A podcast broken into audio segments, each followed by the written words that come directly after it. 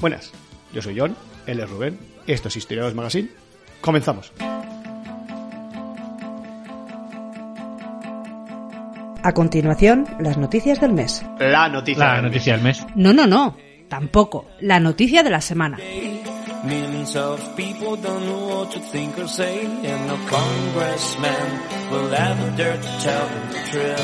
Oye, esta semana tenemos una noticia doble que aparece, bueno, doble, es, es la misma dividida en dos partes casi, eh, o ampliada, mejor dicho, que ha aparecido en el país y que firma Hombre, Don Vicente Don. G. Olaya. Como no, es que, verdad, que firma las mejores noticias él. Y es, es una noticia curiosa, bueno, curiosa, yo creo que de esto se ha hablado hasta la saciedad, ¿no? Pero bueno, eh, vamos a vueltas con, seguimos a vueltas con el origen de Cristóbal Colón, ¿no?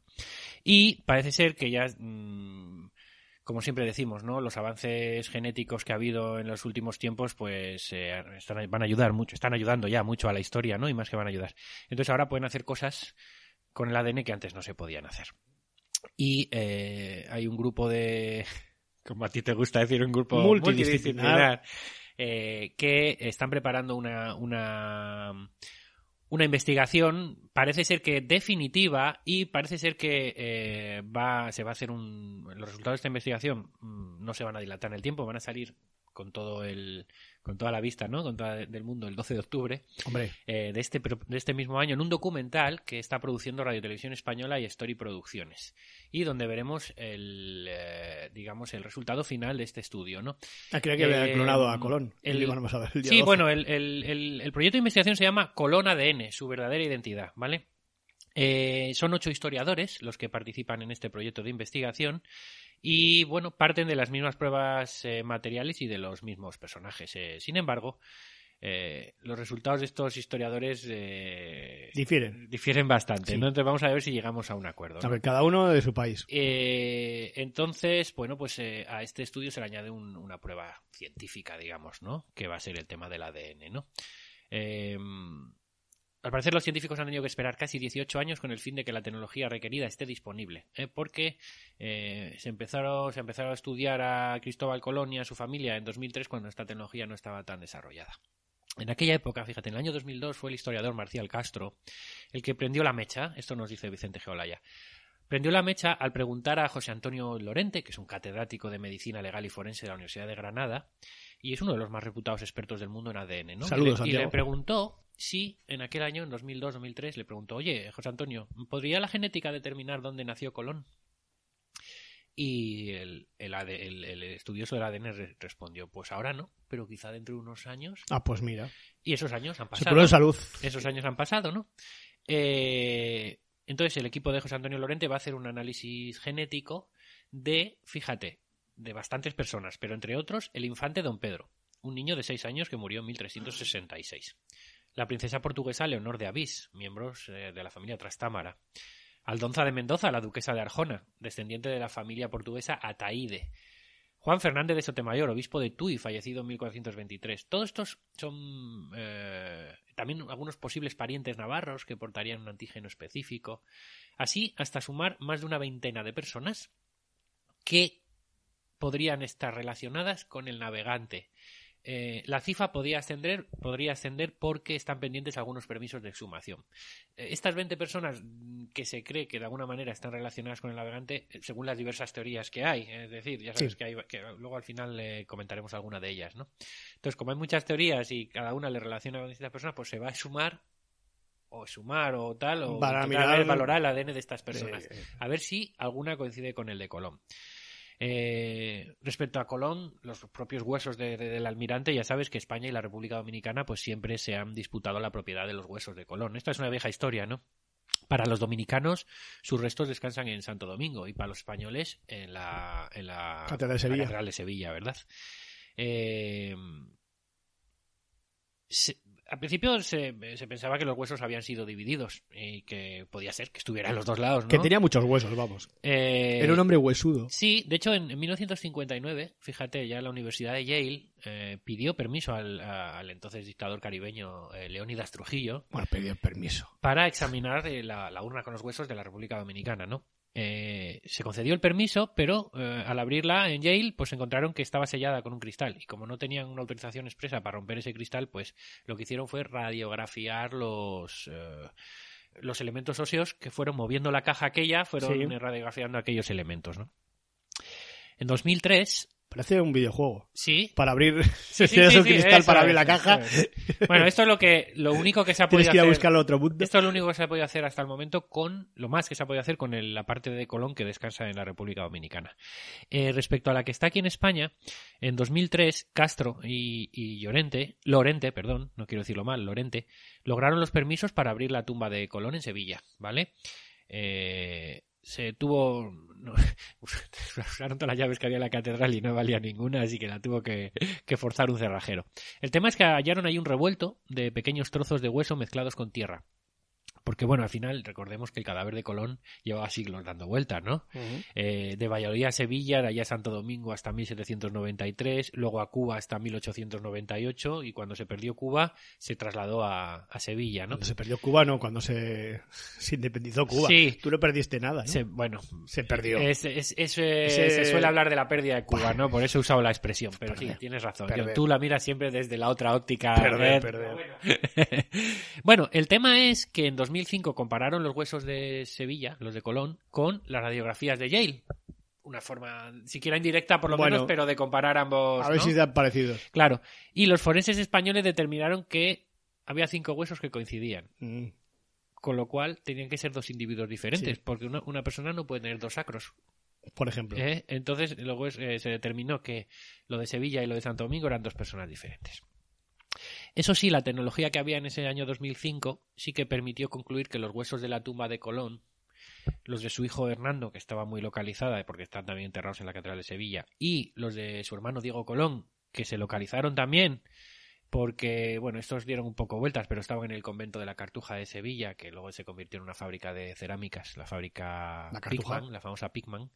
Bueno, ahí estaban los huesos de Diego Colón. Entonces, eh, Ahora es un eh, un estadio de fútbol. Está de la cartuja. pues eh, se determinó que estos huesos, los de Diego, Hernando y Colón y Cristóbal, correspondían a tres personas relacionadas genéticamente. O sea que bien, ¿vale? Hasta ahí tenemos, Vale, vale. tenemos que, Te sigo. que Hernando y Diego estaban relacionadas con, la- con lo que había en Sevilla, que era Cristóbal. Entonces, bueno, parece bastante claro que los restos de la Catedral de Sevilla son los de Cristóbal Colón.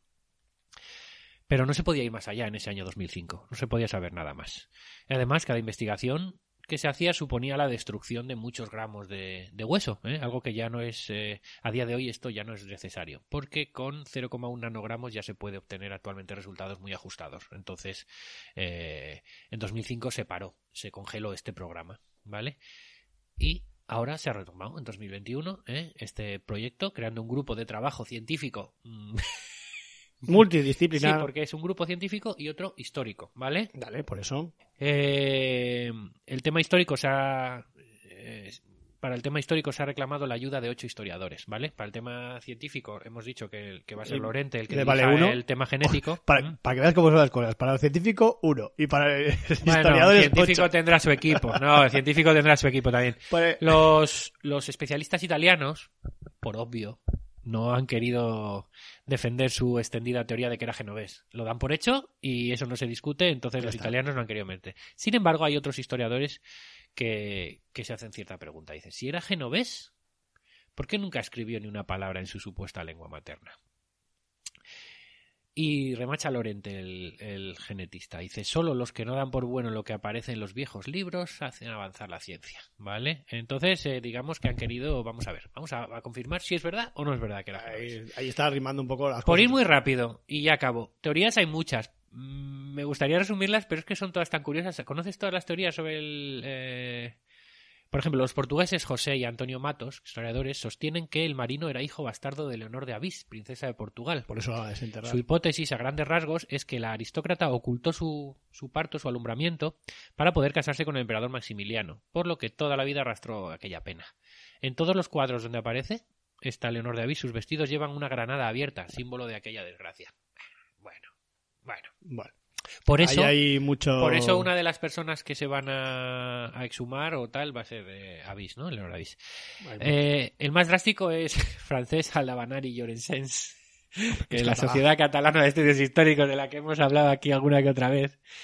Y este es muy gracioso. Dice, si los análisis de ADN no demuestran que, que era judío, mi teoría no vale nada. Este historiador, para quien ni Carlos V, ni Felipe II, ni Felipe III fueron reyes de España, sino que era un conglomerado de distintos reinos, sostiene que Colón era un extranjero en Castilla, porque era súbdito de la corona catalano-aragonesa. Afirma que en 2006 un programa informático demostró que en la manera de expresarse del navegante subyace la lengua catalana, subyace el catalán, y que eh, además utilizaba la letra gótica catalana. Sin embargo, sus últimos hallazgos le han llevado a pensar que era valenciano. Pero bueno, que por ahí andaría. Bueno, por la cornisa. Hay un profesor de la Facultad de Geografía de la Universidad Complutense, Alfonso C. Sanz Núñez. Núñez será un familiar tuyo, a lo mejor. No, no creo. Que opina que Colón dice. no es que- tengo familiares en ese tipo de... Pues este dice, no es que Colón no fuera español, es que sufría dislalia, que es un trastorno de la pronunciación que le hacía parecer extranjero. Eh, su hipótesis es que Ah, eso está, vamos. su hipótesis es que él se llamaba Cristóbal Colón Terra-Rubea, Terra-Rubea, eh, que es un punto en el que coinciden varios expertos. Y ese Rubea, en latín, significa espina. Es decir, de la tierra de las espinas, Terra Rubea, tierra de las espinas, que significaría que era natural de Espinosa de Henares, en Guadalajara. Madre mía, madre mía, qué rebuscos eso. Eh, varios familiares del descubridor, según el especialista, varios familiares de Colón llevaron el apellido Espinosa. Además, como el navegante firmaba, ojo cuidado, ¿eh? S barra S punto A punto S barra X punto M Y, Pues vaya forma de... su rúbrica se puede interpretar como soy sucesor de Aldonza Mendoza, Cristóbal Mendoza yo. Así como habla Rajoy al revés, ¿sabes? Madre mía, ma- vale, vale. El cuerpo de No voy a Mendoza... hacer no voy a hacer comentarios. Pues el cuerpo de Mendoza, de Aldonza Mendoza, se conserva en Cogolludo, en Guadalajara, y va a ser otro de los, va a ser otro de los cuerpos exhumados. ¿Tú no crees que, que los padres de Aldonza Mendoza, Mendoza se, se lo pasaron bien poniendo el nombre? No sé, pero Creo lo que, que, es, un poco sí putada, es- ¿no? lo Ese que sí es cierto Aldonza Men- es que si Mendoza, Mendonza. lo que sí es cierto es que si se va a mm, si se van a sumar cuerpos relacionados con cada una de estas teorías, a lo mejor no sabremos el origen de Colón, pero sí que vamos a, poder descartar de golpe y plumazo muchas de las teorías, ¿me entiendes? Sí que va a servir para hacer ¿Tú limpieza, crees que, ¿no? les va, que, no- que les va a dar? Sí, les va a dar igual. Hay, como no, la, la, la teoría de Eduardo Esteban Maruenda, ¿no? Que es presidente de la asociación Cristóbal. Hay una asociación que se llama Cristóbal Colón Galego. ¿eh? Que imagínate lo que defiende. Pues De- que, que hace hincapié, este hace hincapié en la toponimia, en la lengua y en las pruebas documentales existentes. La teoría galleguista, que arranca a principios del siglo XX, destaca la coincidencia de 45 topónimos americanos con los de la ría de Pontevedra. Cree que el marino estaba emparentado con la familia gallega Fernández Sotomayor, de la que, nu- de la que un obispo de Tui fue miembro. El cuerpo del obispo de Tui será uno de los exhumados también, ¿vale? La tesis mallorquina, defendida por Gabriel Ber Martorell, presidente de la Asociación Cultural Cristóbal Colón, es que era hijo natural del príncipe de Viana, hermano de Fernando el Católico, y de la mallorquina Margalida Colom, acabado en M. Llegó al mundo en Felanich, Coulomb, Mallorca. Coulomb, entonces. Nació en Felanís, Mallorca, en 1460. Es una de las pruebas de su origen, una de las pruebas de su origen balear podría ser que escribía almirant y no almiral, como se hace en catalán, ¿vale? Vale. Y quedan solo dos. Eh, hay otra que dice, como Colón dejó escrito en un momento dado, abro comillas, yo no soy el primer almirante de mi familia, eso dijo, Sí, sí, eso dejó escrito, pues Fernando Branco, profesor de la Universidad de Lisboa, llegó a la conclusión de que era un corsario portugués llamado Pedro Ataíde, con Y, Ataíde. Y según él, esta persona no es más que un trasunto del propio Colón, que firmara con el apellido de Terra Rubra, esto es Terra Rubra, no Rubea, Rubra, no hace más que confirmar su origen en Coimbra, Portugal, Claro. porque allí, en Coimbra, Portugal, se halla Buena el ciudad. Monte Rubeo. ¿Eh? Terra, or terra Rubra, Terra Rubea, ¿no? Monte Rubeo. Está claro, ¿no? Y luego, eh, ya la última, el médico José María Ercilla muestra la más dispar hipótesis, pero la más fácil de comprobar. Para él, Colón era un agote. Un agote, sabes que son Sí, sí. aquella minoría del norte de Navarra, eh, una minoría étnica, ¿no? Y por lo tanto, eh, los agotes que tenían un gen especial porque portaban un cromosoma muy concreto, el HLA-B27, por lo cual, por eso dice que es la más fácil de comprobar. Si en los huesos no está ese ADN, ese cromosoma, nada. Ercilla muestra más de 100 topónimos vascos en América y que las 10 personas más cercanas al descubridor siempre eran vasco-navarros. Lo del apellido Terrarrubra, ojo a esta que te va a gustar. Vale, dime. Lo del apellido Terrarrubra para esta, para la teoría navarra, ¿eh? Lo soluciona eh, recordando que Ainza, que es el supuesto pueblo natal de Cristóbal Vale, Colón, Ainza. está dentro de la comarca de Baigorri. Baigorri, sí. Baigorri en euskera significa tierra Tierra roja. Terra rubra, tierra. Madre. El profesor Lorente insiste en que todos los ADN van a ser comprobados, Vale. ¿eh? Eh, excepto el de los padres del descubridor por inexistentes. Y además de intentar determinar su procedencia directamente a través de las mutaciones que pudo haber sufrido durante siglos el grupo humano al que pertenecía. Este sistema de análisis se someterá a una doble comprobación para que no haya errores. Ya se han transportado los restos del descubridor y pronto los de sus hipotéticos familiares a los laboratorios de la Universidad de Granada, Florencia y Texas. Qué nervios. Los análisis, como he dicho al principio, aparte los van a confirmar en México y en Roma. O sea que esto va a estar todo como muy, eh, muy probado y reprobado. Los y comprobado. Los resultados serán públicos, como he dicho, el próximo 12 de octubre. Nervios, Y nervios. hype, hype creado ya a tope. Así que eh, en octubre eh, dedicaremos eh, probablemente un magazine entero a hablar. Estaremos sobre en, y podemos hacer un directo. el origen de Colón. Un directo. Un directo, Cuando, hacer un cuando esta directo. gente vaya directo en Twitch. eh, eh, Ojo que le van a abrir. sí, con el seguimiento, o- ojo. el seguimiento del evento. And the winner is... pues eso es lo que. Bueno, y a mí lo único que me interesa de, de Cristóbal Colón es saber que de oficio descubridor. Eso es. Pues hasta aquí, amigas y amigos, la noticia de la semana.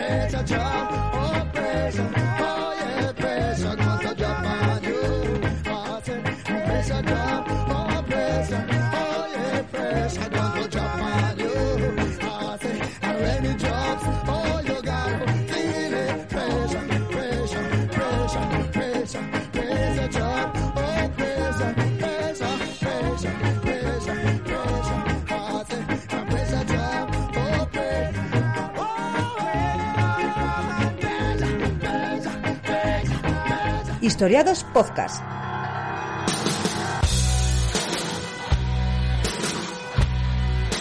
Estamos en Twitter, arroba Radio Historiados. Con número que con letra estaba cogido.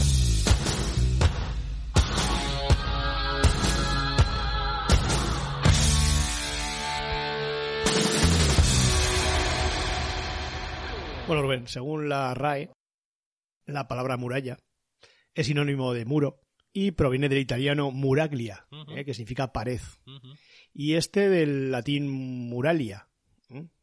Su única acepción es muro u obra defensiva que rodea una plaza fuerte o protege un territorio. ¿vale? Este elemento defensivo ha estado presente desde la prehistoria hasta nuestros días. Realizado en barro, cemento, piedra o elementos vegetales, el muro ofrece protección, seguridad y contención, pero también separación, exclusión y un, pa- un poder basado en la a veces falsa sensación de seguridad. Se puede hacer también de hielo, ¿no has comentado como material constructivo? Bueno, pues Pim, pim, pi, pi, pim, pim, pi, pi, pim, pim, pi, pi, pim. Sí, sí, efectivamente, pero no estamos aquí hablando de, de- de series de televisión, ¿vale? Según el Antiguo Testamento, las trompetas destruyeron las asediadas murallas de Jericó. Jericó, sí. En la epopeya del Gilgamesh, el héroe, maravillado por su ciudad, exclama: Levántate y anda por los muros de Uruk, inspecciona la, terra- la terraza de la base, examina sus ladrillos. ¿No es obra de ladrillo quemado? ¿No echaron sus cimientos los siete sabios? Eh, para que veas que la importancia que le daba a, a ese muro de Uruk. Avaris fue la capital de los reinos Ixos desde 1640 hasta 1532 a.C. y las excavaciones han sacado a luz unos imponentes muros que sufrieron impactos, posiblemente durante algún asalto. Nínive, la ciudad asiria a orillas del Tigris, tuvo un doble muro de 12 kilómetros de largo por 15 metros de altura. Finalmente, tras tres meses de asedio, la ciudad cayó en el año 612 a.C., dejando a la población a merced de sus enemigos. Babilonia, la bella ciudad de los jardines, estuvo protegida por una doble muralla con ocho puertas, cada una de las cuales tenía el nombre de un dios secreto que debía ser invocado antes de abrirla. De esta doble muralla actualmente no queda rastro alguno. Mítica es o era la muralla que defendió Ilión del ase- del asedio al que le sometieron los aqueos durante una década, hasta que fue burlada por un caballo de madera. Aunque quizás fue más real de lo que creemos y en los restos de, de Troya 7 aparezca algún día estos, estos restos. En la Grecia clásica todas las polis disponían de este elemento defensivo. Los 700.000 pobladores de Cartago estaban protegidos por 32 kilómetros de muro cuyo grosor en promedio era de 5,20 metros. Pero los romanos hicieron caso a Catón el Viejo, quien, ante la amenaza que representaba, representaba la potencia de la autoría del Mediterráneo, siempre acababa sus discursos con un delenda es Cartago, ¿eh? un destruid Cartago. Y en el año 146 a.C., pues durante la Tercera Guerra Púnica, los romanos no dejaron ni, ni una piedra de la muralla ni de la ciudad en pie. De hecho, esto es una curiosidad, si para el verano, de cara al verano, si quieres ver un resto de la muralla de Cartago, he estado allí. existe, pero no en Cartago. Pero no debe estar ahí, ¿no? He estado en Cartago y hay cuatro piedras. Está en una iglesia de Pisa. Vale. que, que- que se edificó con alguno de esos restos. Otro tipo muy diferente de muralla es el muro de las lamentaciones.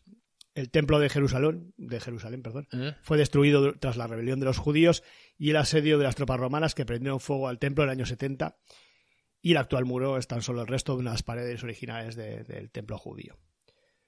El imperio romano defendió sus vastas fronteras de los pueblos bárbaros con enormes murallas, pero bueno, después nos referiremos más espe- específicamente a ellas. Sí, sí. El chino también hizo lo mismo que, que los romanos, ¿no? Pero a lo bestia. Sí, los emperadores chinos durante dos mil años sacrificaron a miles de súbditos y arruinaron las arcas del, del reino para construir, reparar y ampliar los 21.200 kilómetros de longitud, 7 de alto y 5 de ancho, que total, para lo que, para lo que es un chino, 7, siete le sobra, con 5 le hubiera dicho. Hubiera podido hubiera recortar, hecho, sí. Que, bueno, la gran mura- muralla que empezó a, a construirse en el siglo, en el siglo V antes de Cristo. Bueno, hay una peli de Sanji Mu bastante reciente y bastante Y mala bastante mala. que tiene otra teoría sobre quién atacaba Sí, las murallas sí. y eso, pero bueno. La Edad Media Europea vio la proliferación de muros y posiciones defensivas más modestas en su longitud, pero espectaculares en su orografía e irrebatibles. Las más impresionantes de esta época fueron las de Jerusalén, eh, ese Jerusalén de las Cruzadas, y sobre todo la muralla de Constantinopla. Esta última, mandada a construir por Constantino el Grande, eh, pues rodeaba la nueva ciudad por todos los lados, protegiéndola contra ataques marinos y terrestres. En el siglo V se erigió la famosa doble línea de murallas teodosianas.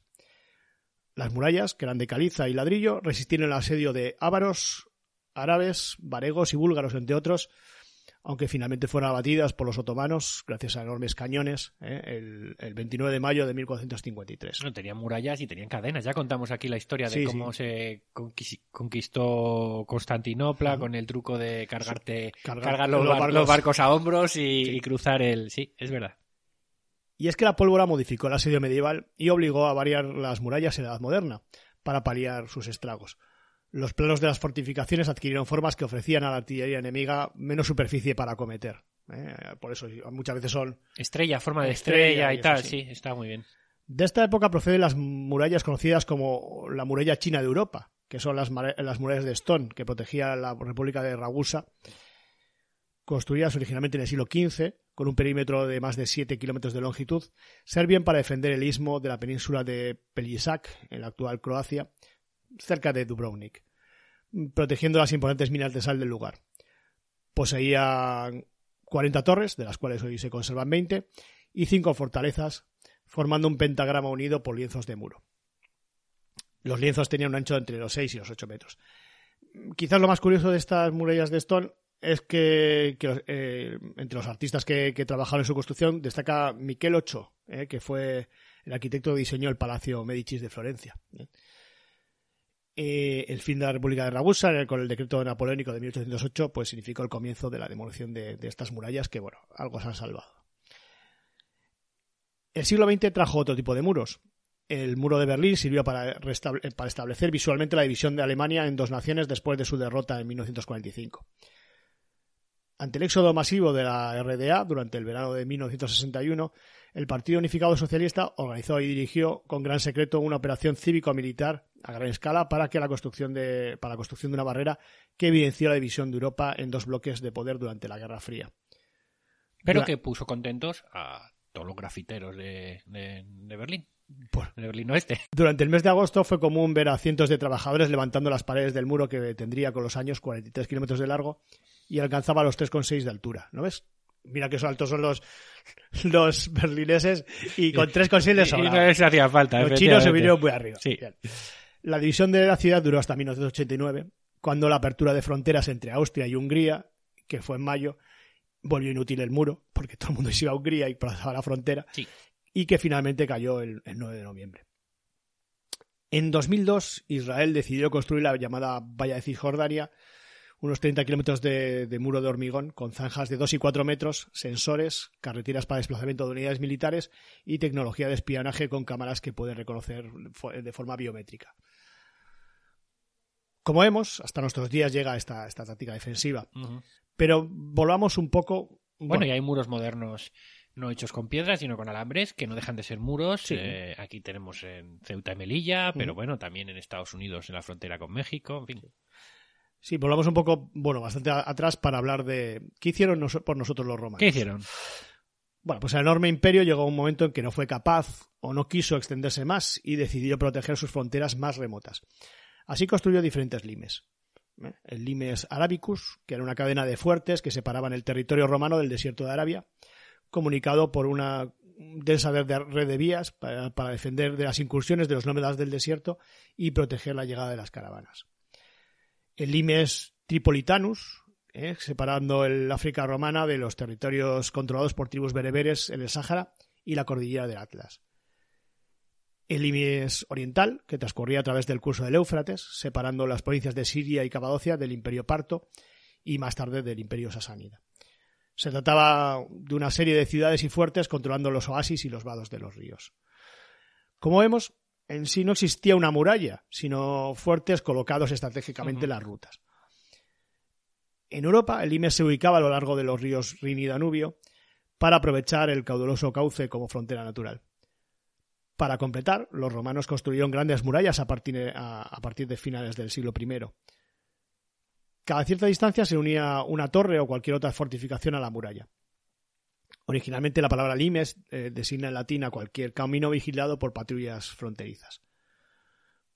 Por ello, la palabra se usa para nombrar tanto auténticas murallas de piedra como cadenas de fuertes de madera o piedra o a cierta distancia unos de otros. O sea que sirve para todo. Limes no nos está indicando en sí lo que es una muralla.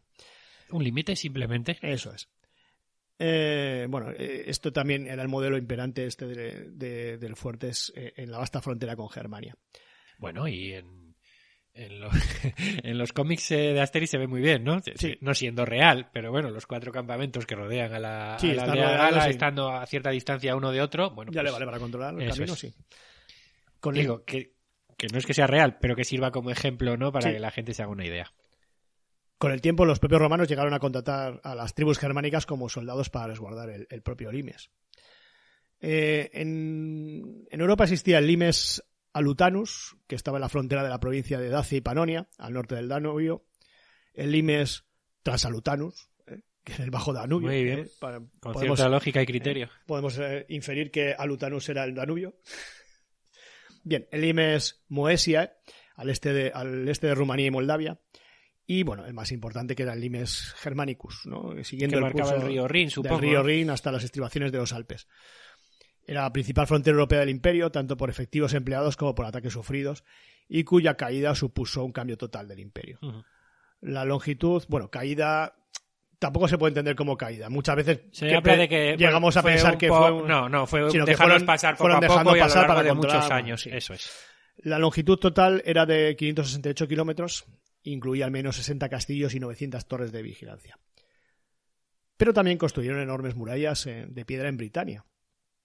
Todo esto, todo esto es un, aperitivo para lo que... No, todavía, para- todavía para- no ha empezado tu tema No, no, para donde voy, pero es que donde voy era tan pequeño que tampoco daba para mucho. has tenido que engordar un poco el texto Eh. Está engordando el texto. Bien, sí, bien, sí, bien. sí, sí.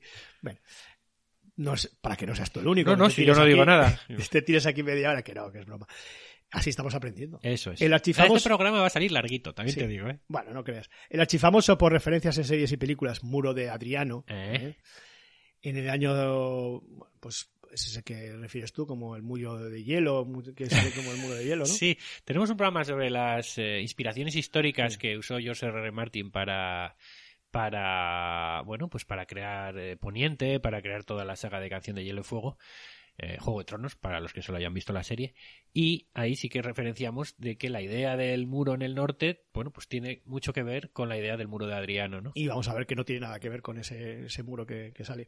Porque en el año 122 el emperador Publio Helio Adriano eh, desembarcó en Britania, marchó hacia el norte y allí ordenó la construcción de un muro que atravesara la isla de mar a mar, o sea, 117 kilómetros. Por primera vez en su larga historia de victorias y conquistas parecía que Roma había encontrado los límites de su imperio. De Britania llegaban terribles noticias. Se hablaba de la imposibilidad de seguir dominando la isla y de multitud de romanos muertos en combate. El emperador eligió salvar el imperio y abandonar las últimas provincias conquistadas por Trajano, que tanta resistencia ponían para conservar sus fronteras y fortalecerse en el interior, en su interior, en el interior del imperio. Adriano fue también quien decidió levantar una empalizada continua para marcar los límites de los territorios romanos en los cursos del río Rin y del Danubio, para lo que talaron miles de árboles. Volvamos al muro de Adriano, porque la línea entre el río Tine, Tyne, ¿no? Tiny, será Tiny, ¿no? Será Tiny. y el Golfo de Solway, límite efectivo de la dominación romana, ya se había levantado algunas infraestructuras fronterizas. La más importante de ellas era la vía militar que la recorría de, de este a oeste, la Stone Gate, ¿eh? la carretera de piedra. A lo largo de esta vía se habían construido algunos fuertes y torres de vigilancia. El sentido militar de aquel muro, y aquí es la- lo que venimos a, a explicar un poco de... de- Stone Gate, Gate, has dicho, Gate. Stone Sí, Gate, Gate sí. es más es más puerta que carretera. Es que ¿no? es- no es Stone Gate, es como Steingate. Ah, esta sí. Stangate. Stangate. Bueno, se llama así. Bueno. El sentido militar de aquel muro sigue siendo objeto de debate. Ni su altura, a pesar de que, hombre, los ingleses son más anchos que altos. Hay que decir que, Muchos de ellos sí. que- que son más anchos que altos, pero son más Los hay grandes que, espigados, ¿eh? Los son hay ¿eh? pero son más grandes que los chinos. Sí, efectivamente. Eh, ni su altura ni la anchura parecen suficientes para ofrecer una resistencia efectiva. Además, su enorme longi- longitud impediría una distribución eficaz de, de las fuerzas romanas. Evidentemente, un grupo organizado de bárbaros podría saltar el muro por algún punto determinado sin que las legiones fueran capaces de frenarlo. La derrota de estos posibles invasores debía realizarse, por tanto, ya sobre el suelo romano. Por eso, al sur del muro se mantuvieron los grandes fuertes para las legiones y las unidades auxiliares, que debían proporcionar la necesaria defensa en profundidad. Por otra parte, cada milla, unos 1500 metros, se había construido una puerta, con lo que la estructura presentaba numerosos puntos débiles. El valor del muro realmente estaba la capacidad de regular los límites de, los límites, sí, los límites de la vida civilizada, de canalizar los intercambios entre el suelo romano y el bárbaro. Vamos, como en una frontera más, podemos decir, comercial que militar. Porque cuando los comerciantes quisieran comerciar con el otro lado, las puertas del muro se abrirían tras los necesarios controles de seguridad y tras haber pagado los impuestos correspondientes que para Era eso- una especie de aduana casi. Esto. Sin más. Y así el muro se convirtió en una frontera abierta, pero bien controlada, que habría de permitir no solo la consolidación de la vida civilizada de las tierras del sur, sino una relación pacífica y ordenada con los bárbaros del norte, con los paseantes. Que es que los escoceses tienen muy mala fama de toda la vida, ¿eh? Pero los caminantes blancos, ¿no? Que eran los otros que en la...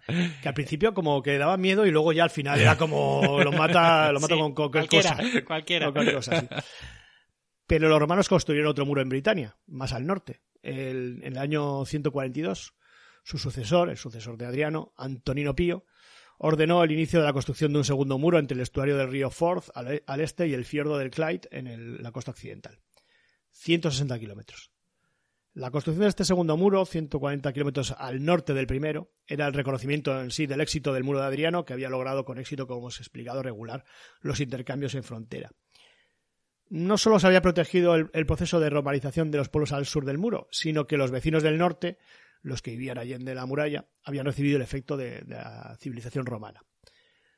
Pero las tribus que habitaban las tierras, de, las tierras de Escocia presionaron el muro y tras la muerte del emperador en el año 161 el muro de Antonino fue abandonado y la frontera volvió a instalarse en la antigua muralla de Adriano.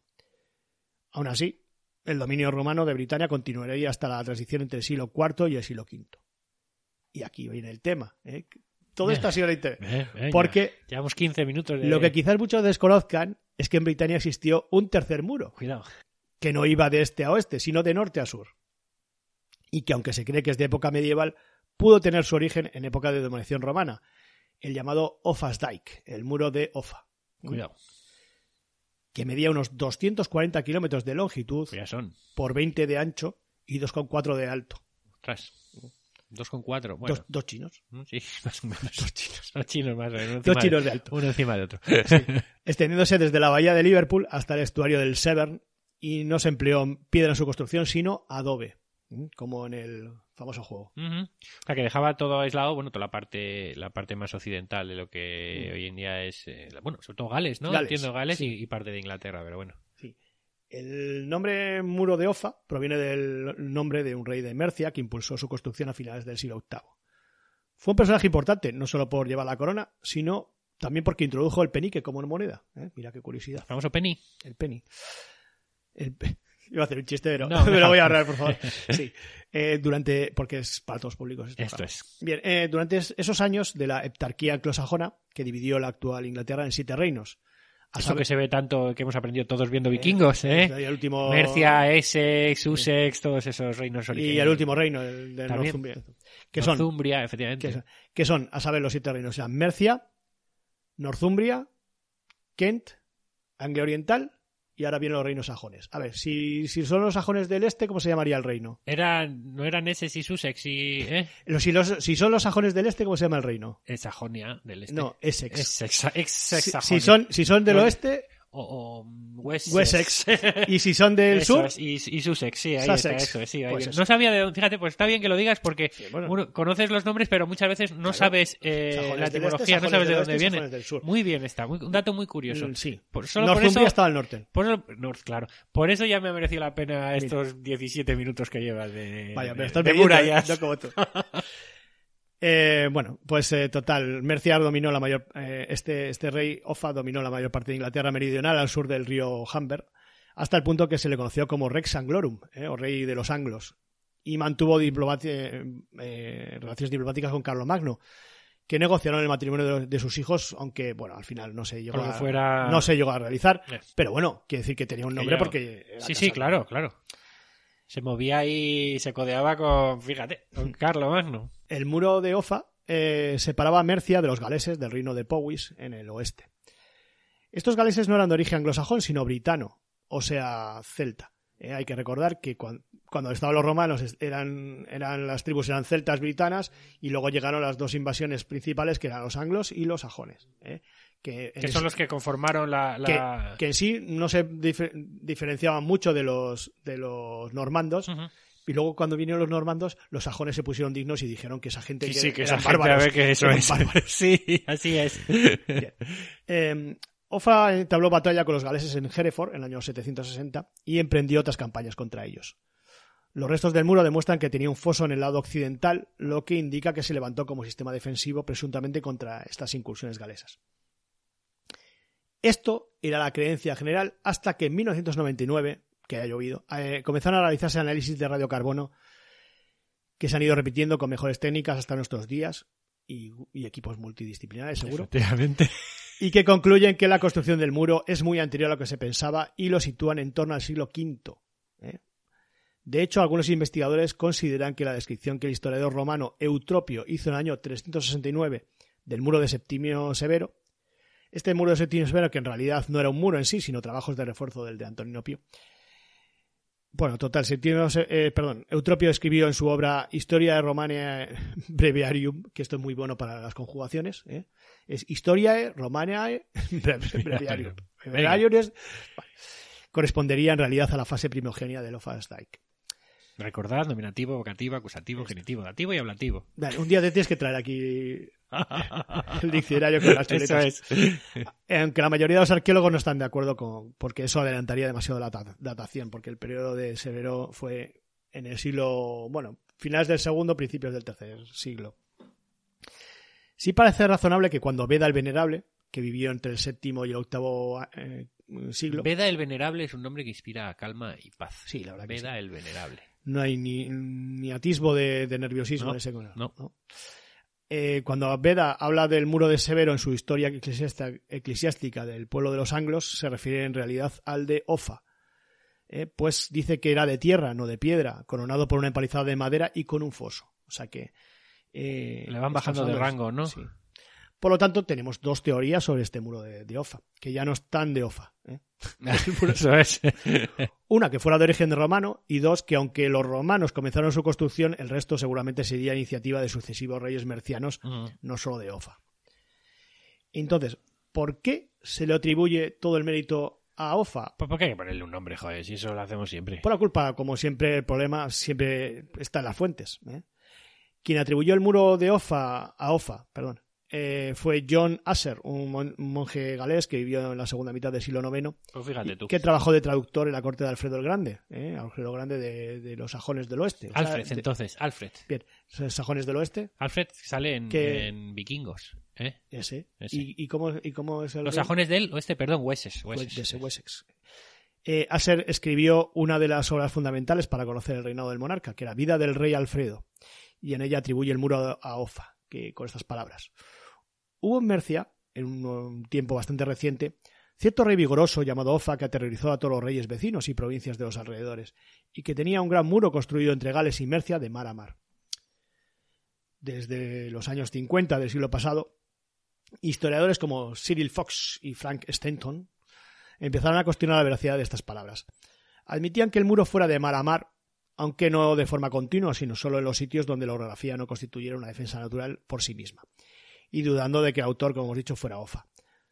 Otros como Frank Nobel o David Hill eh, sugirieron que las zonas sin construir quizás quizá habían estado dotadas de empalizadas de madera, material que no suele conservarse por lo que sea, y, y que no fuera de mar a mar, sino que fuera más corto o que constituyera el núcleo principal de más tramos de muralla construidos por otras monarcas. Por ejemplo, el predecesor de Ofa en el trono, te va a gustar este nombre, Etebaldo, Etebaldo. Etebaldo. Etebald. Eh, habría erigido un tramo denominado Muro de Bat. Y estaban, estos diferentes tramos de muro estaban conectados, conectados todos entre sí. Es difícil saberlo con seguridad, ya que al tratarse una obra de tierra y no de piedra, el paso de los siglos la han erosionado pues tanto que apenas queda rastro. Así, algunos tramos parecen, permanecen enterrados y se ha evitado su excavación para no deteriorarlos por ahora. Pero bueno, tenemos el, ahora tenemos el líder. El líder, Eh, efectivamente. Otros se pueden visitar con facilidad gracias al llamado Offa's Dive Path. ¿eh? ¿Han hecho un parque temático? Sí, el Path, ¿eh? que es un sendero turístico. Claro. Ahora que viene el verano, mira qué, qué oportunidad. ¿eh? Pues para- pues un, sendero turístico cultural abierto al público que se inauguró en 1971 y es uno de los más largos de Gran Bretaña, con cerca de 283 kilómetros, desde el citado estuario de Severn, en Sedburn, cerca de Chepstow, Chepstow hasta Prestatyn, en la costa norte de Gales. Y también hay un centro de visitantes en Knighton, ¿eh? donde se ubican los restos más vistosos del muro. ¿eh? Pues así está, aquí está esa curiosidad y esa recomendación de viaje, mira que, ¿eh? porque allí además te puedes dar la, la AstraZeneca. Hombre, y todo el mundo sabe que en veranito Inglaterra hace un tiempo estupendo. making believe that you still love me. It's living me first.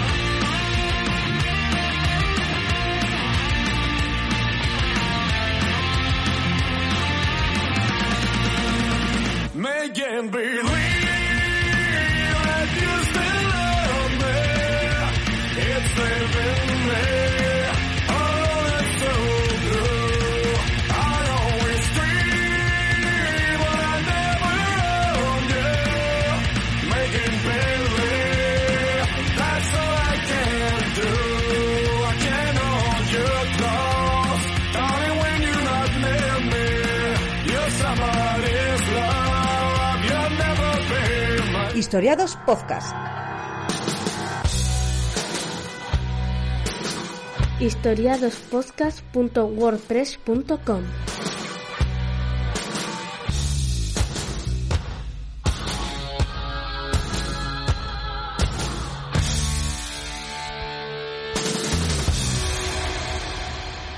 Bueno, John, voy a hablar de ese objeto que tienes ahora mismo en la mano. ¿eh? Ojo. Voy a hablar- ¿De cuál? Voy a hablar de un bolígrafo. Oh, eh, eh, voy a hablar de un bolígrafo.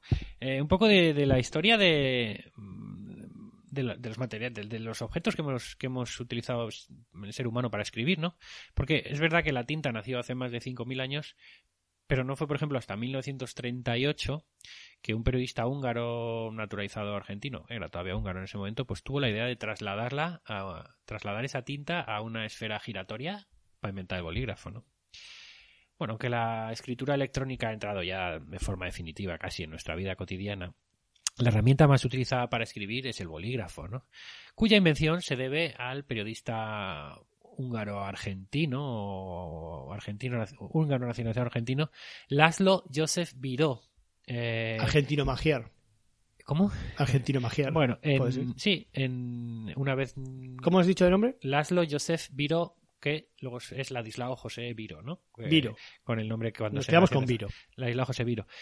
Que nació en 1899 y moriría en 1985. Ay, es un argentino, pena. como digo. eh, Qué pena. Se ha muerto. Que patentó, pate- un húngaro nacionalizado mm, argentino que patentó el primer modelo en 1938. Ujú. Se dice que la idea se le ocurrió mientras observaba a los niños jugando a las canicas. Ya sabes estas cosas que rodean siempre a los inventos, que Sí. como la manzana de... Luego lo eh, ponemos bonito. Hacemos un mito de las Pero, cosas. eh, pues eso, la manzana de, de- de Newton y tal, ¿no? Bueno, pues eh, él estaba observando a los niños jugando Aquí, a las canicas. Arquímedes y la bañera. eh, y eso es, con la eureka, ¿no? Estos, eh, las canicas eh, fueron arrojadas a un charco o atravesaron un charco y rodando, después dejaron un rastro de barro homogéneo, ¿no? Después de atravesar el charco. Entonces, esto le dio que pensar a, Viro y eh, pensó en un aparato que transfiriera tinta al papel deslizando una pequeña bola de acero. Y así diseñó el bolígrafo moderno, ¿no? De hecho, en algunos países, eh, bueno, en Argentina creo que le llaman eh, virone o vironé, no sé dónde pone la tilde, eh, pero el, el acento. El- en Italia, por ejemplo, en Italia el bolígrafo se llama Viro, precisamente en honor a, a Viro. Estamos haciendo de menos entonces nosotros a Viro. Quiero decir, es el, bueno, No, me parece bien. Hay que poner, en- Eh. hay que recordar el nombre de la gente que ha hecho tanto por nosotros. nosotros lo llamamos bolígrafo, eh, grafía, bola, ¿no? Viene, de ahí viene la- el, el término en castellano, ¿no? Pero bueno, siglos antes de este bolígrafo hubo pues ciertos antepasados que creemos dignos de mención. Y vamos a hacer un rápido repaso. Pues como tú has repasado las murallas, yo voy a repasarlos. ¿Los bolígrafos? Ojo. Al principio, para trazar signos y símbolos, pues el hombre usaba sus propios dedos, ¿no? Eh, frotándolos en árboles y rocas, después de haberlos impregnados en agua, en tierra o en distintos pigmentos naturales, ¿no? A esto le siguió el uso de ramitas a modo de pincel y piedras afiladas para ir dejando surcos, ¿no? Hasta que, con el nacimiento de las primeras formas de escritura, a partir de Mesopotamia, eh, ya en el cuarto milenio antes de Cristo, más o menos, porque no sabemos la fecha exacta, pues se extendió la costumbre de grabar tablillas de arcilla con un punzón o estilete. Sí. Es un, un bastoncito puntiagudo, afilado en uno de sus caña, lados, ¿no? con una sección triangular, y romo en el otro lado, ¿no? Eh, la parte redonda, Sí, para no clavártelo. no, aparte de que esta parte redonda también se usaba para crear curvas y círculos. Mm, Yo creo que, Y la que parte no, tenía, no tenía para borrar. Y la parte puntiaguda pues grababa los demás símbolos. ¿no? Eh, estos tenían forma de cuña, por lo que los primeros sistemas de escritura se denominaron cuneiformes. Ahí está. También se utilizaron sellos cilíndricos en lugar de un estilete. Eh, estos eran rodillos de piedra en los que se esculpían símbolos y dibujos para imprimirlos luego en bajo relieve en una arcilla de una sola pasada. Una especie de protoimprenta, si quieres llamarlo así, ¿no? En el antiguo Egipto, en cambio, se impuso el uso del cálamo. Eh, eran pajitas obtenidas de tallos, ¿eh? de, de- de tallos de ramas de, de distintas plantas, y tintas obtenidas pues del polvo de carbón, tierra y vegetales, ¿no? Con lo que se escribía en hojas de papiro, ¿vale? Posteriormente, las, estas, eh, estos cálamos también se adaptaron a, un nuevo soporte, el pergamino, que se elaboraba, elaboraba con pieles de animales y, eh, así como el papiro viene de, de- de origen vegetal, el pergamino se elaboraba con pieles de animales y se extendió entre los siglos 3 y 2 antes de Cristo, Y sumándose así al estilete y a la, y a la tablilla y a la tableta de cera como eh, bueno eh, como un soporte. Y que debe su nombre a que, que, que fue en Pérgamo. En Donde, Pérgamo. donde se, el, el binomio, el matrimonio cálamo-pergamino, pues se mantuvo sólido, se mantuvo sin fisuras hasta los primeros siglos de la Edad Media. Ese binomio cálamo-pergamino. Pero ya en esos primeros siglos de la Edad Media se impuso otro instrumento de origen animal. Ya había La- matado todas las vacas. La pluma, la pluma de oca o de otras aves, a veces como faisanes o pavos reales. El uso de plumas de ave de punta afilada, que se cortaba oblicuamente antes de, Sí. antes de su uso, eh, se empapaba en tinta después para escribir, pues esto se estableció a partir del siglo VI y se hizo ya masivo, sobre todo a partir del año 1000, con la difusión del papel, que era un invento perfeccionado por los chinos e introducido en Europa por los árabes. Las plumas de ave se mantuvieron en boga más o menos hasta el siglo XIX, o sea, casi, Sí. casi un milenio. ¿eh? Sí, sí. Eh, Daba- a mí me da un poquito de, entera el, el, como el ruido ese que... Sí, pero bueno, Sí, sí, es un eh, poco desagradable. Pues estas plumas estuvieron muy, muy arribita hasta el 19, conviviendo, eso sí, con ciertos eh, lápices de grafito que ya nacieron entre los, habían nacido entre los siglos XVI y XVII y que también, como sabemos, han tenido un éxito duradero porque con diversas modificaciones, pero el lápiz de Sí. grafito sigue hasta, sigue Sí. hasta hoy en día, ¿no? Sí, siempre me llama la atención que, que las películas norteamericanas no usan bolígrafos, sino todo el rato es, son lapiceros. Sí, eso es. esto Digo, es. Bueno, sí, que es más cómodo porque lo puedes borrar realmente, Eh, pero, es. pero eh, quizás es, es más... Bueno, desaparecen las cosas, no, Sí. no tienen, no tienen tanta permanencia. ¿no? efímero, puede borrarse, sí. Eh, vamos ya con las evoluciones Sí. modernas. Con la llegada del siglo XIX, hemos dicho que, que las plumas de oca, de ganso, comienzan a ser sustituidas por plumillas metálicas, ¿vale?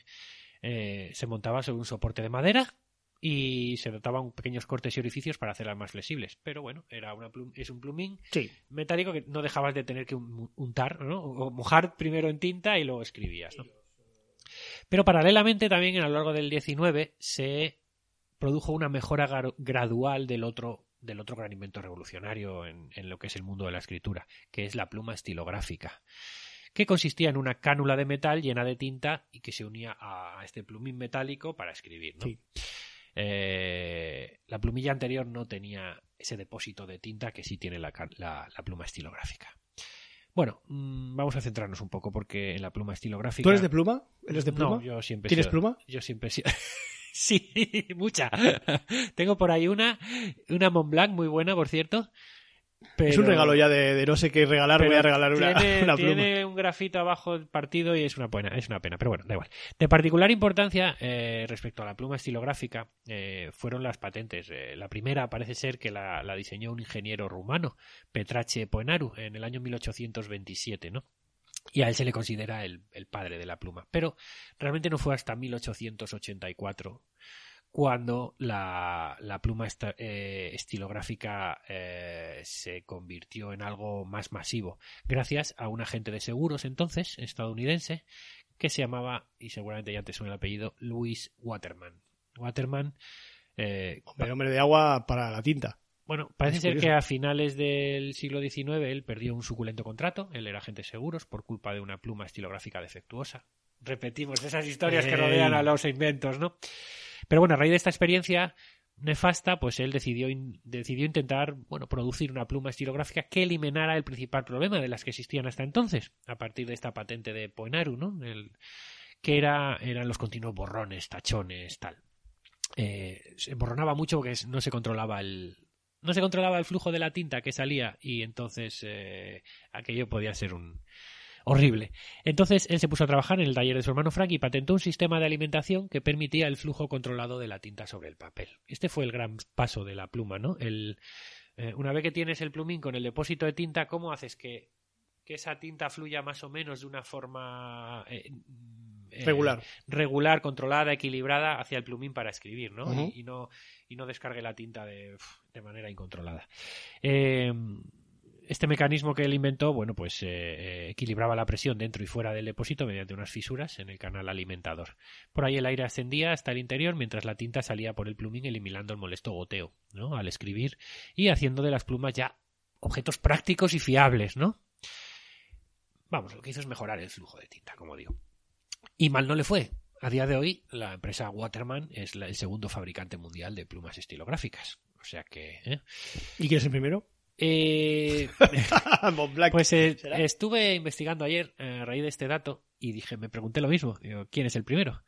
Y no encontré el dato. Bien, pues Entonces tengo dos candidatos. vamos a especular. Sí, bueno, los, primero, los, los principales fabricantes actuales de plumas estilográficas son los chinos, pero no una única empresa china, sino varias, ¿no? Pero, en cualquier caso, estoy entre eh, Parker y Bic, ¿vale? Vale. Que de ambos vamos a hablar ahora Parker, mismo. Parker. De ambos vamos a hablar ahora mismo.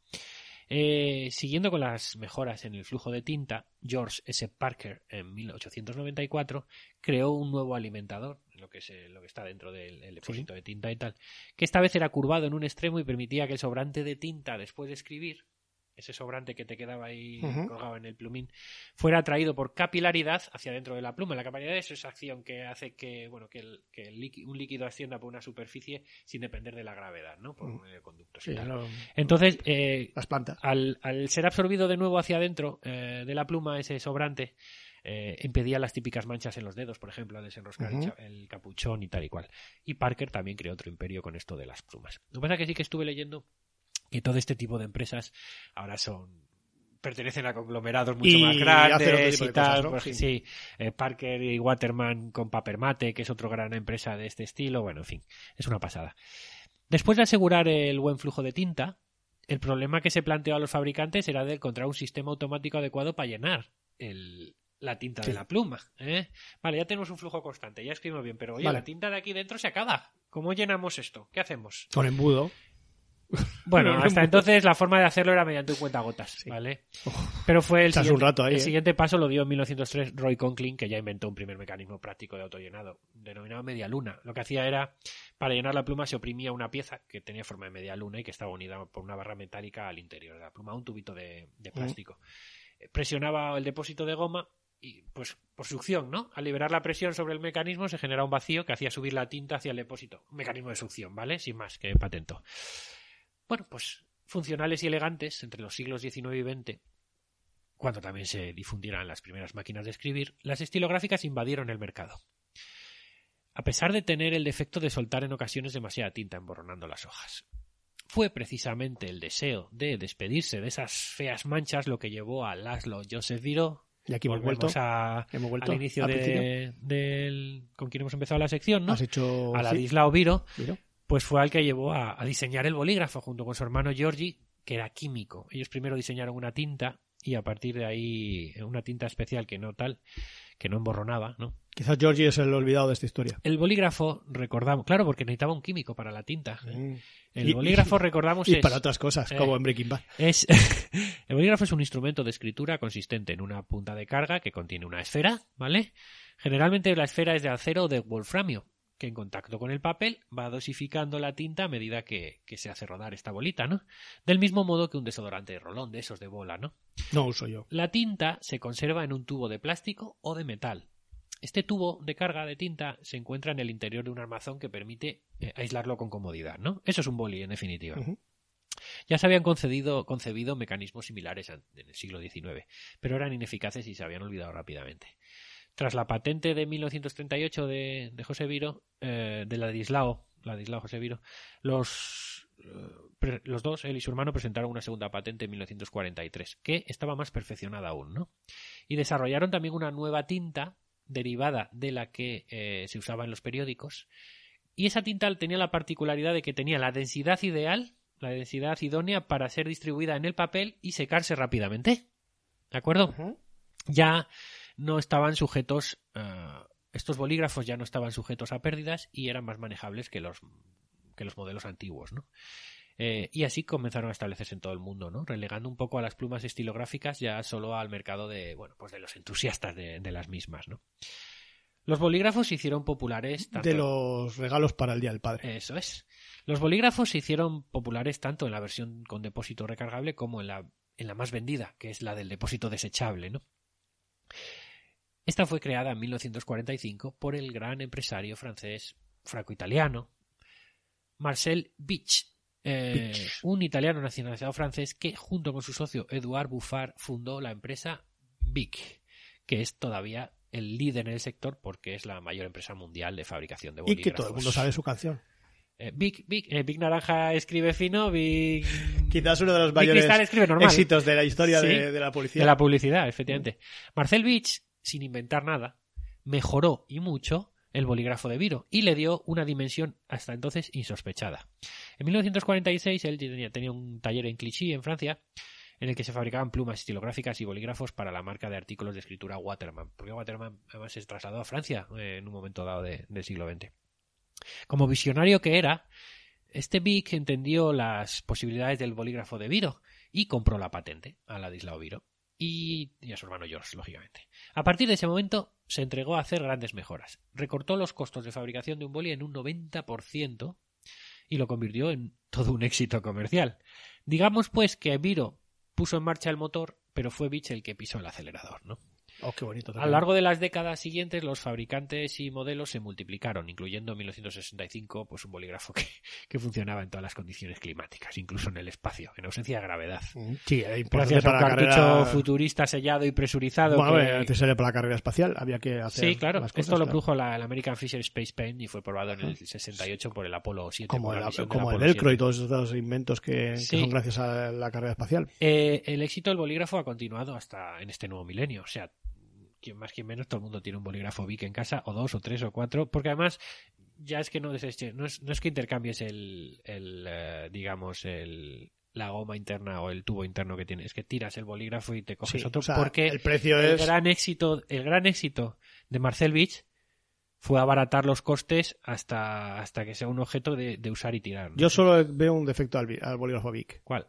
Que tiene piernas y que desaparece solo. Porque así Sí, se, le. A veces se le pierden los bolígrafos. A veces, no, bueno. se le pierden los bolígrafos por todas tiene partes. todo, es todo muy práctico. es yo decir, en un mes igual me, ca- me cargo una caja. Porque yo es que pierdo todos Bueno, los bolis. Es muy práctico Nunca- por eso, no pesa, Nunca los no- veo acabar. no mancha normalmente a no ser que explote, como decíamos de crío. Se me ha explotado el boli, ¿no? Y te dejaba Es una verdad, mancha. es pero- verdad, sí, sí, sí. Pero bueno, que lo compras por dos duros y lo tiras. Y luego tiene un capuchón mogollón de mordible. quitaron, Es- es muy- el, muy- quitaron la punta del capuchón para que yo creo que evitar eso. Para evitar que explotara. que explotara. Sí, Sí, pusieron, antes tenía- pusieron esta- un agujerito Eh, pusieron un agujero. eh, para el aire. Muy buena idea. Yo creo que ha sido el- ya, ya el remate. El remate total de la el tecnología. tal.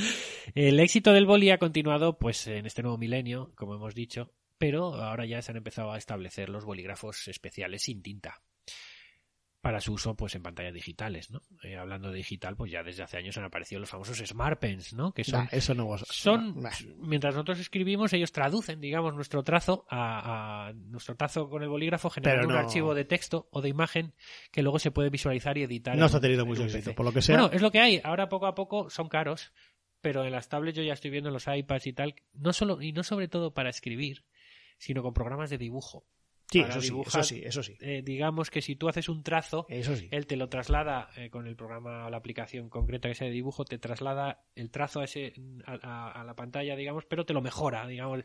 Te haces un trazo que suele un trazo recto, pero que nunca el pulso, pues nunca tal. Él te hace una línea recta perfecta, en fin, es, Sí, sí. es a lo que vamos. Ese tipo ¿no? de. Sí, para diseño. Pero vamos, que lo que. Acabas antes escribiendo un, te- un texto en, en un teclado que, que- que escribiéndolo en una pantalla Bueno, con. Esta ha sido un poco la historia de los métodos de escritura. Espero que, que os haya gustado. Pues hemos tomado nota.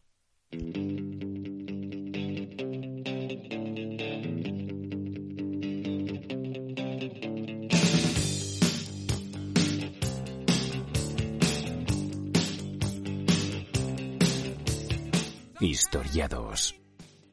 Podcast de historia plagado de objetividad subjetiva, respeto a las fuentes, espíritu crítico, música rock y humor sin gracia. But there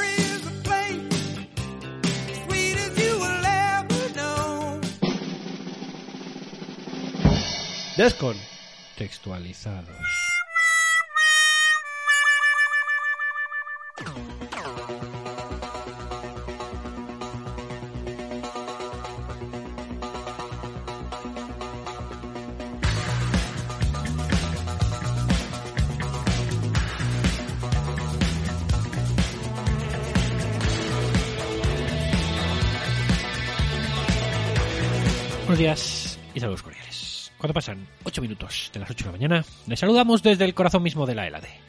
Desde el centro mismo de la Europa civilizada, donde se va a dirimir un nuevo clásico entre dos rivales magníficos, colosales, dos enemigos íntimos.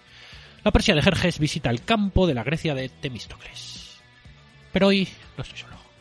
Me acompaña un hombre que se viste por los pies, un tipo que vale mucho la pena. Nuestro experto en temas griegos y que nos va a acompañar durante lo que se presume una larga, larga mañana de septiembre. Buenos días, Heródoto. Buenos días, José María.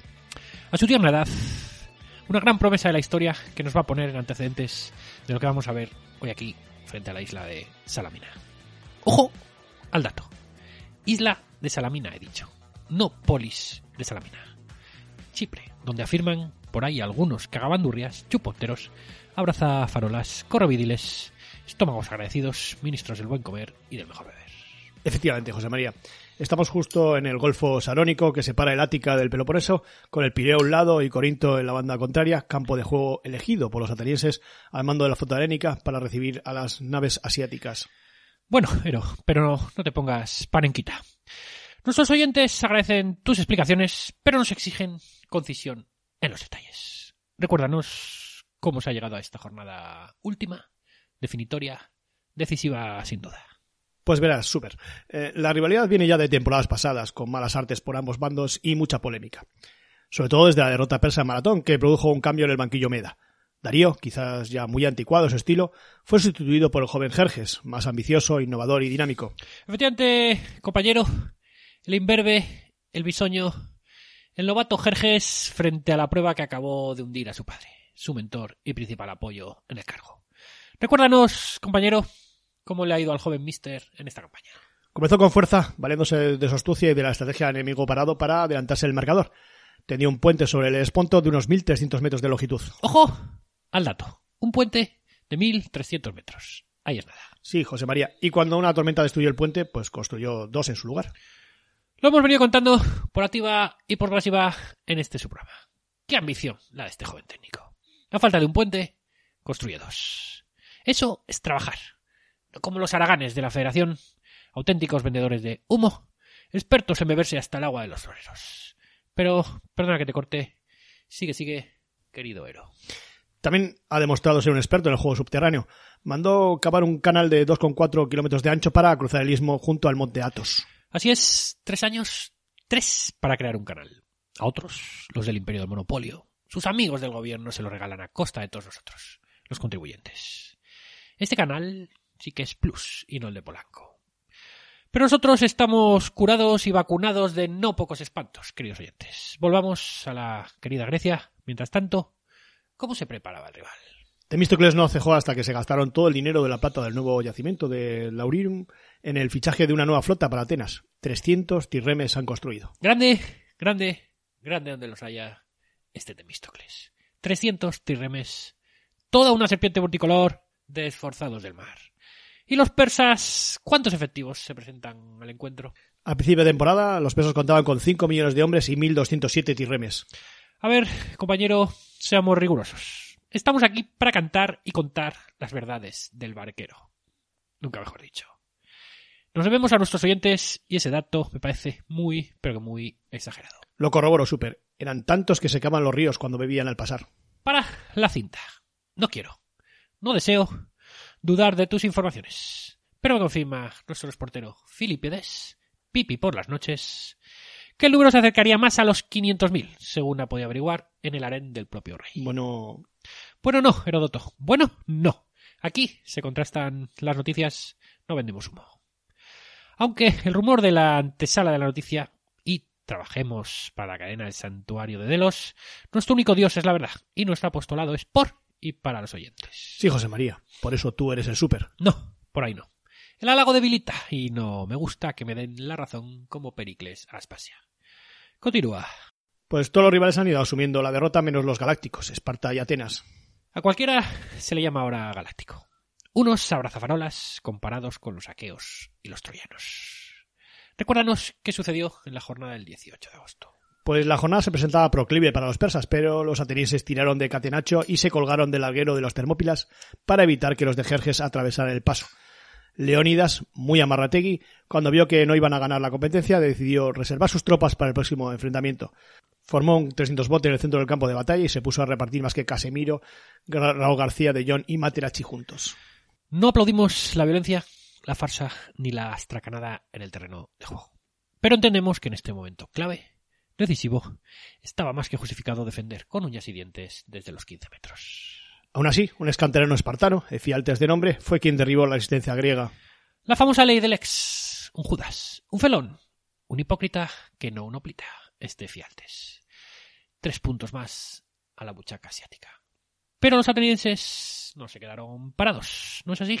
Así es, Temístocles empataba en lo más alto de la tabla con su victoria naval en el Golfo de Artemisio y se retiraba a hacer una mini concentración aquí en la isla de Salamina, mientras que los de Jerjes se desgastaban asolando la abandonada Atenas. Innecesaria. Excesiva, desmesurada la respuesta persa. A sangre y fuego, oyen bien, a sangre y fuego pasaron la polis ática. Se despacharon bien a gusto con la Acrópolis. Sí, pero llegados a este punto es necesario que para lograr la victoria final tengan que derrotar al ejército griego tanto en tierra como en el mar. Perdona, compañero, pero me dicen por línea interna que ha sonado el silbato y han comenzado las hostilidades. En efecto, Temístocles ha propuesto un sistema co- para sus 300 naves con los atenienses y los corintios a la izquierda, los egínetas y los espartanos a la derecha. El lugar elegido no parece el más idóneo con la costa a su espalda y sin salida. Se rumorea que ha habido disensiones en la escuadra helénica y suena Mitchell para relevar el banquillo a Temístocles. Otro mustélido este Michel. Podemos afirmar en rigurosa primicia informativa que esas informaciones son, escuchen bien, son absolutamente falsas.